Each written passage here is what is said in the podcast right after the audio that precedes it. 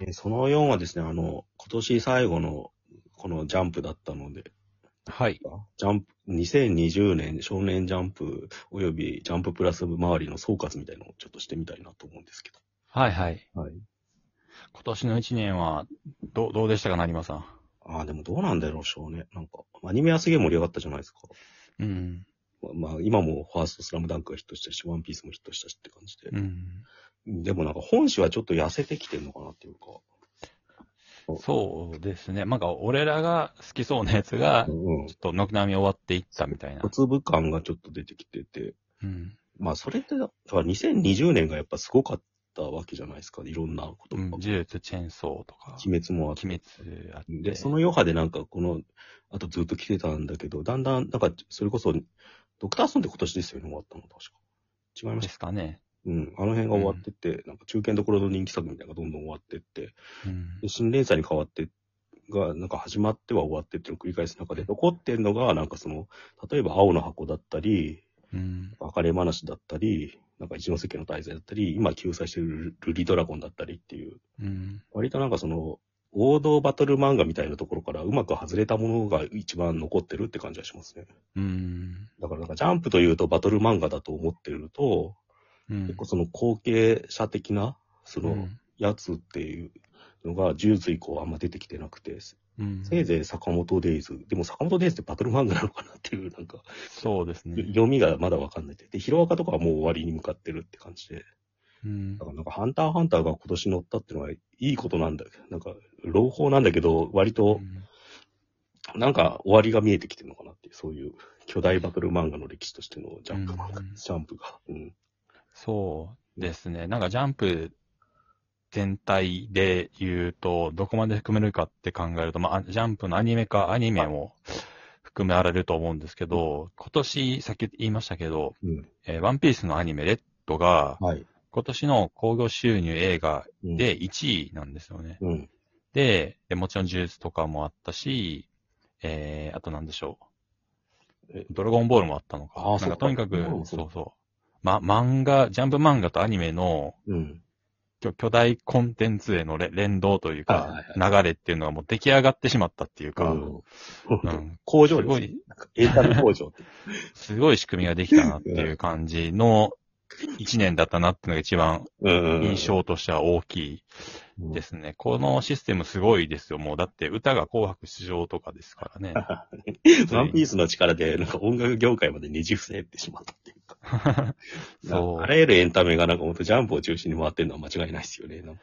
そう、だから、鬼滅のヒットがあって、コロナ禍の影響も多分確実にあって、うん鬼滅のヒットがあり、それに続いて呪術が来て、チェーンソーが来てうん、かと思えば、ドラゴンボールとか、スラムダンクとか、そういう過去の作品も含めて、 うん。ヒットしていくみたいな。うん。この中によって、あとまあ貧困とかもあって、多は分い一極集中現象っていうのがいろんなコンテンツ、ジャンルで行な、あの、起こってることだと思うんですけど、うん。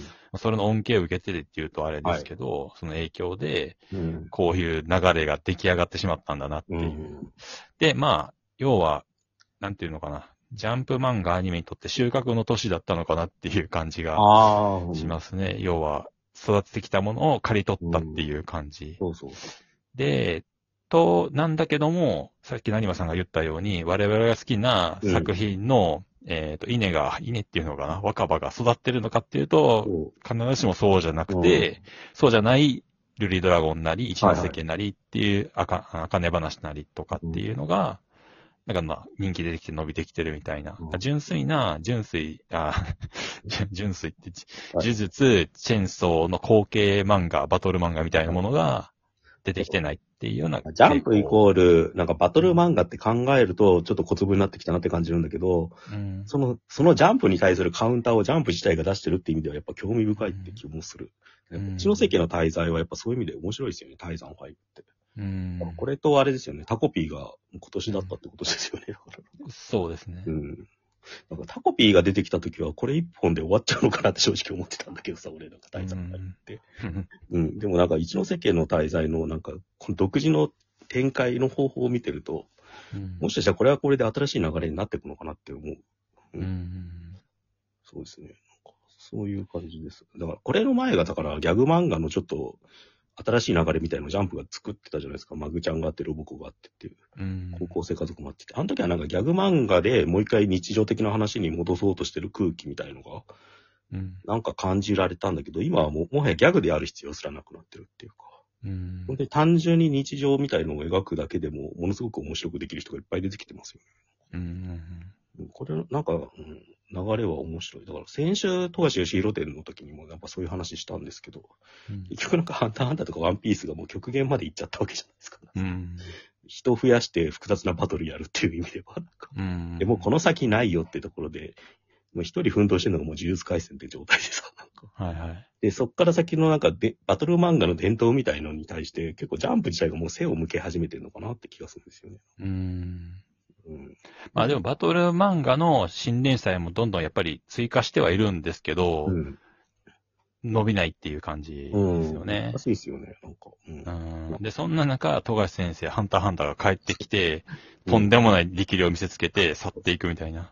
いや、もうこれ見ちゃったらもうどうしようもねえやって。なんか、舌が超えてしまいますよね。うん。これ、これとなんか、拮抗する表現やりたいとは思えないですよね。しかもこれ、3年前に書いたネーム、割とそのまま出してるみたいな。うんうんうん。ネームっていうか、作った花、あのはいはいはいネームは変えずに、えうんっと、せ聖書というはか、い作画して、作品に完成させて出してるから、んなんか、別に今の時代に対応させて、うんあの、新しく作ったとかでもないわけなんですよね。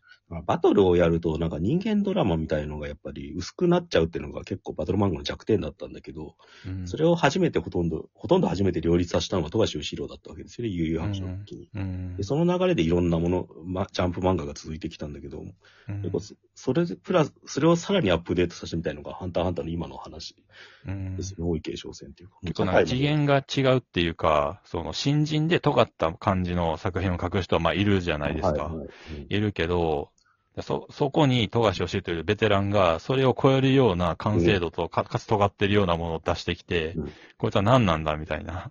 足し算の方向じゃ勝てないですよね。 だからそうなると何をうんやり出してるんだみたいな。そうだ体系化してってんだよね。だから全部、全部リズムで埋めてってるとかしゅしまあかなんか、時代というか流れとかも関係なく、作品自体が強すぎるっていう。うん。うん。だこれに本当対抗できるのって藤本達樹のチェーンソーマンみたいな表現で突き抜けるしかないっていうか、うん。それかもう本当にこ個人の狭い世界に圧縮していくっていうか、ううんん。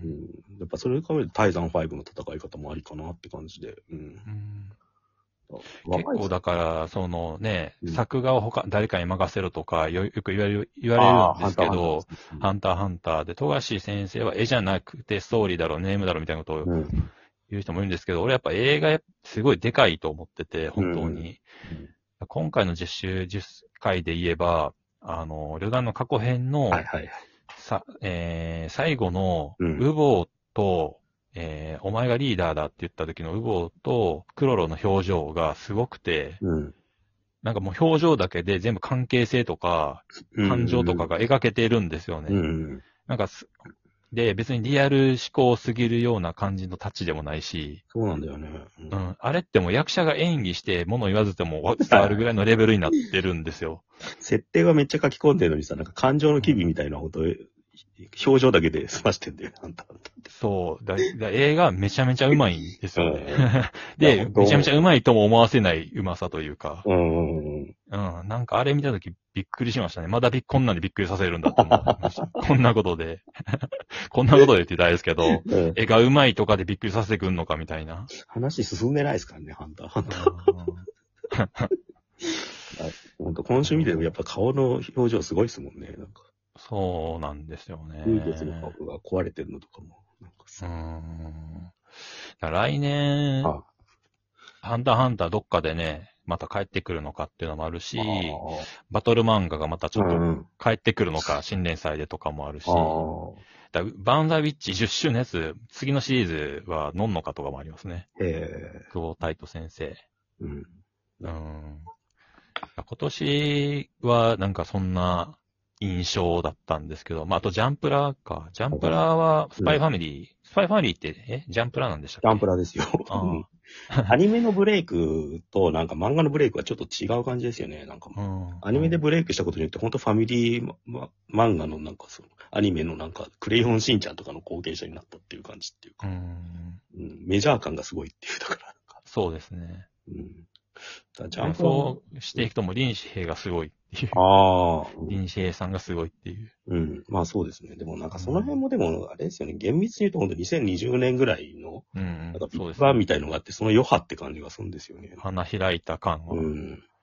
ありますよだね。から次どうするのかなってなると、結構、まだ見えてないものが多いのかなっていう。貯金は使い果たした感があるっていう、俺の中で。